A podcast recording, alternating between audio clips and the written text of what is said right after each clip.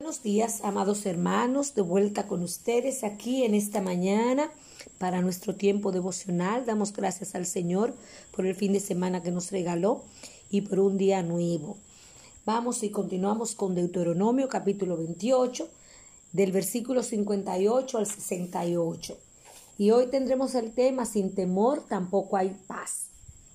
Dice así, si no cuidas de poner por obra todas las palabras de esta ley que están escritas en este libro, temiendo a ese nombre glorioso y temible de Jehová tu Dios, entonces Jehová aumentará terriblemente tus plagas y las plagas de tu descendencia, plagas grandes y permanentes, enfermedades malignas y duraderas, y traerá sobre ti todos los males de Egipto, delante de los cuales temiste y no te dejarán Asimismo, toda enfermedad y toda plaga que no está escrita en el libro de esta ley, Jehová la enviará sobre ti hasta que seas destruido.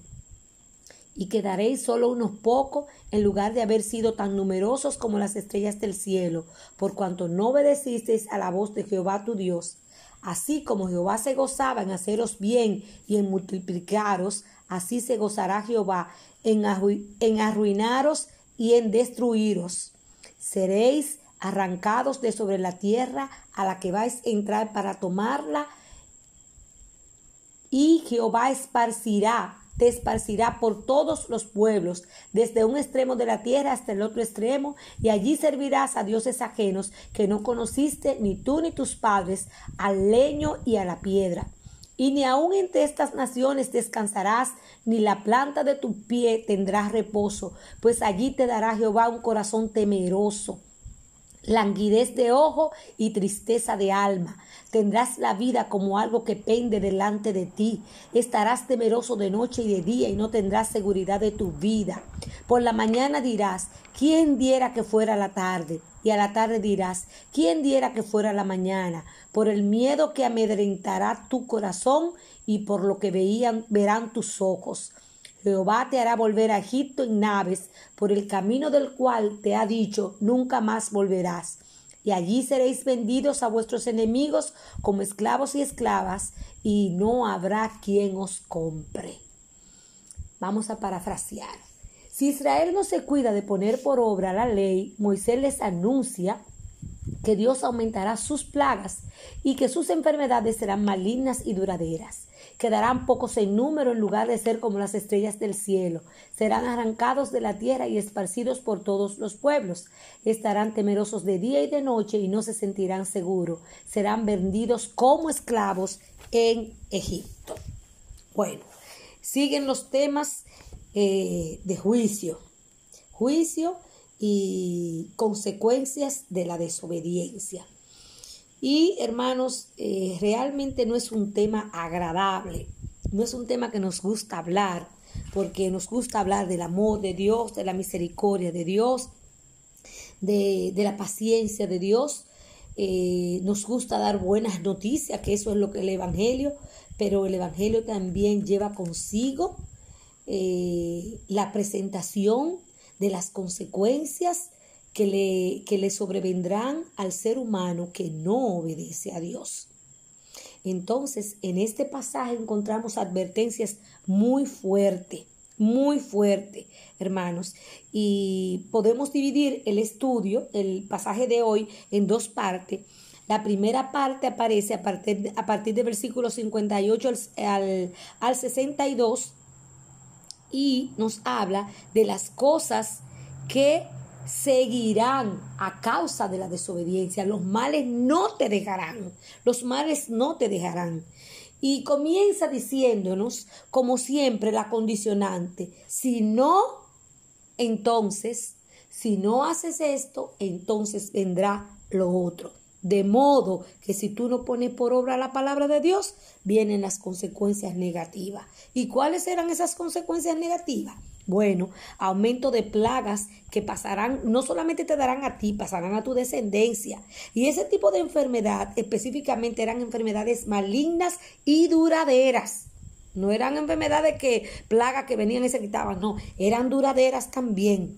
Vendrían también las plagas de Egipto, que eh, no lo dejarían, lo perseguirían también las plagas que ellos vieron en Egipto. El número de ellos se reduciría, no solamente a causa de la mortandad, sino por el gran cautiverio que se iba a efectuar y lo vamos a ver más adelante. Hermanos, y todas estas cosas no son más que el resultado de desoír el consejo y la advertencia de Dios.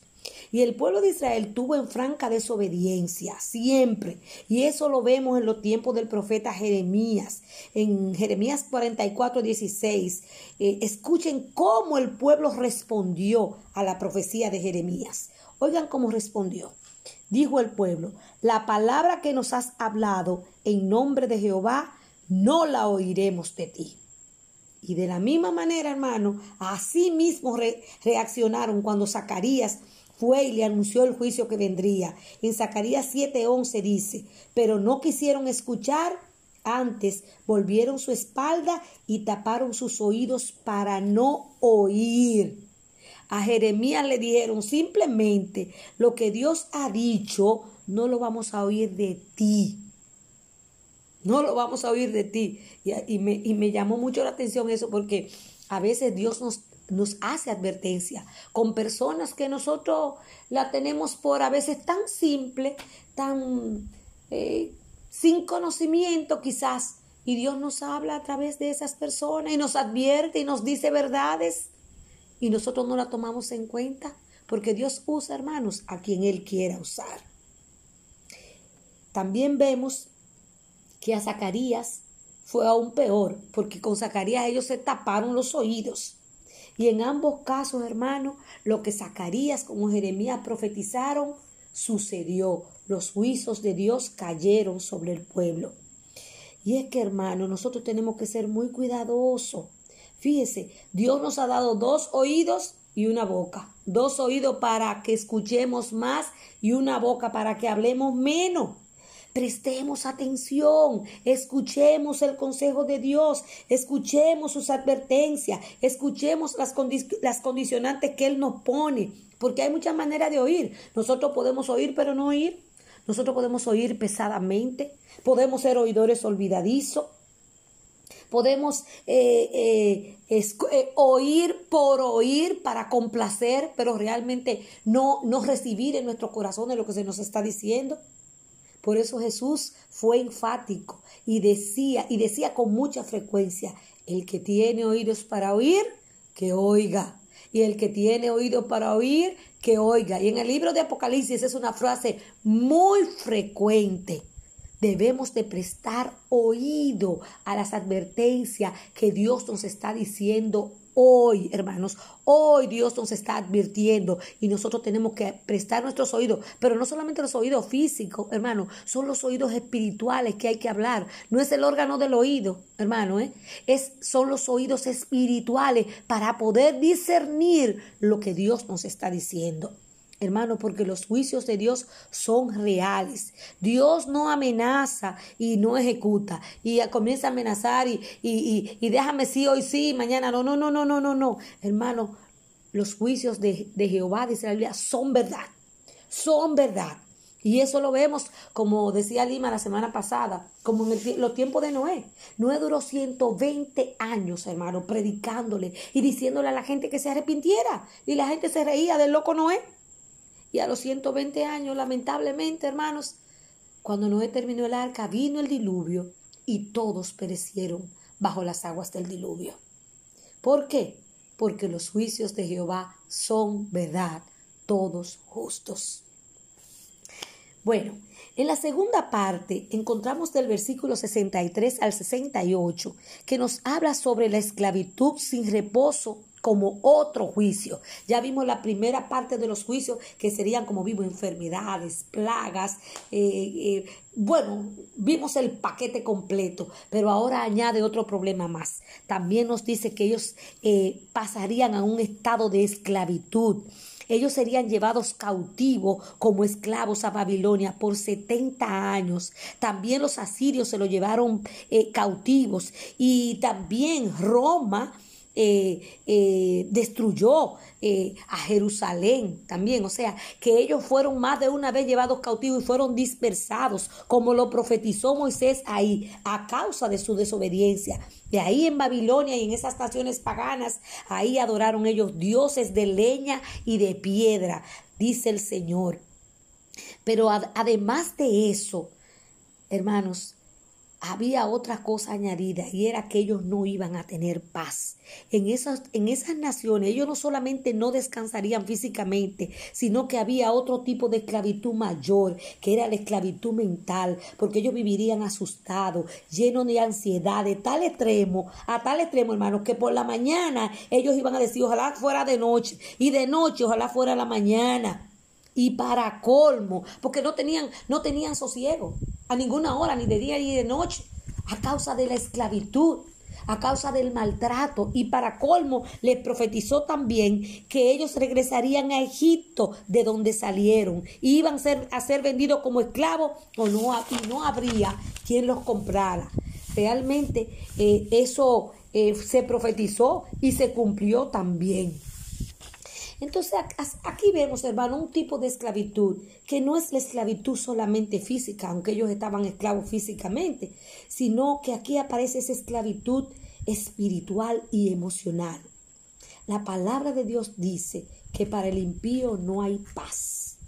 El hombre sin Dios es esclavo del temor, es esclavo de la ansiedad, obviamente es esclavo del pecado. Y lo peor de todo es que mucha gente no se da cuenta de que vive una vida esclava del pecado.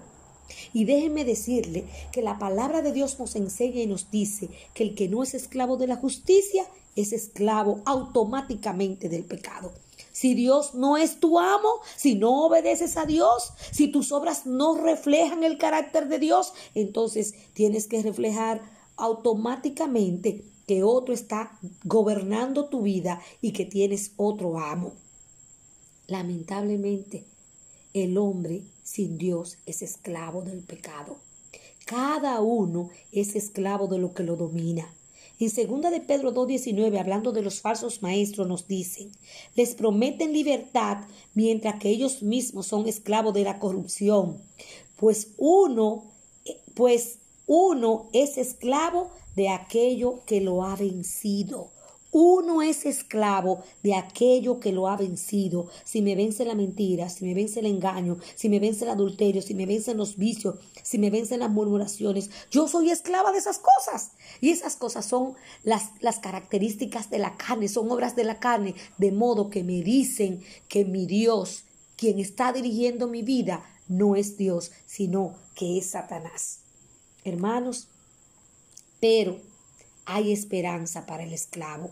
Cristo rompe el yugo de la esclavitud del pecado y nos hace libre. Pero tenemos que tener claro, hermano, que de Egipto y de las manos de Faraón solo puede sacarte el Señor. Recuerden, Egipto representa el mundo y Faraón representa a Satanás. Solamente el Señor tiene poder para libertarnos. Intentar cambiar de comportamiento por nuestra propia cuenta no funciona, hermanos, porque no somos libres para cambiar. Necesito a Dios para que me haga libre. ¿Y por medio de qué Dios me hace libre? Por medio de la verdad. Lo que yo estoy hablando en esta mañana, lo que Dios dice en su palabra es la verdad. Y lo único que puede traer libertad al hombre esclavizado por el pecado es la verdad, el conocimiento de la verdad. Y conoceréis la verdad y la verdad os hará libre. Y quiero leer para terminar a Juan 8 del 31 al 36 que dice, Dijo entonces Jesús a los judíos que habían creído en él, si vosotros permaneciereis en mi palabra, seréis verdaderamente mis discípulos y conoceréis la verdad y la verdad os hará libre. Les respondieron, esos fueron los fariseos, linaje de Abraham somos y jamás hemos sido esclavos de nadie. ¿Cómo dices tú seréis libre? Jesús les respondió, de cierto, de cierto os digo, que todo aquel que hace pecado esclavo es del pecado, y el esclavo no queda en la casa para siempre, el Hijo sí queda para siempre. Así que si el Hijo os libertare, seréis verdaderamente libres. Y aquí nos dice, hermano, que el esclavo no queda en casa para siempre. El hombre que no tiene a Dios está aferrado al pecado y eso lo hace ser, no, serle infiel a Dios. Y como tal, no permanece en la verdad, se va detrás del pecado. Pero el Hijo, el que conoce la verdad, se queda en la palabra, se acoge a la palabra, vive para obedecer la palabra y le sirve al Señor por amor, porque ya no le interesa el pecado. Ahora Él tiene un amo nuevo que es Dios y le sirve por amor. Hermanos, amigos, si, y quiero hablar específicamente con los amigos, si eres esclavo del pecado, de hábitos, de vicios, de costumbres, de, de, actitudes, eh, de conductas, eh, de cuántas cosas si te sientes esclavizado y no conoces al Señor, déjame presentarte en esta mañana la verdad.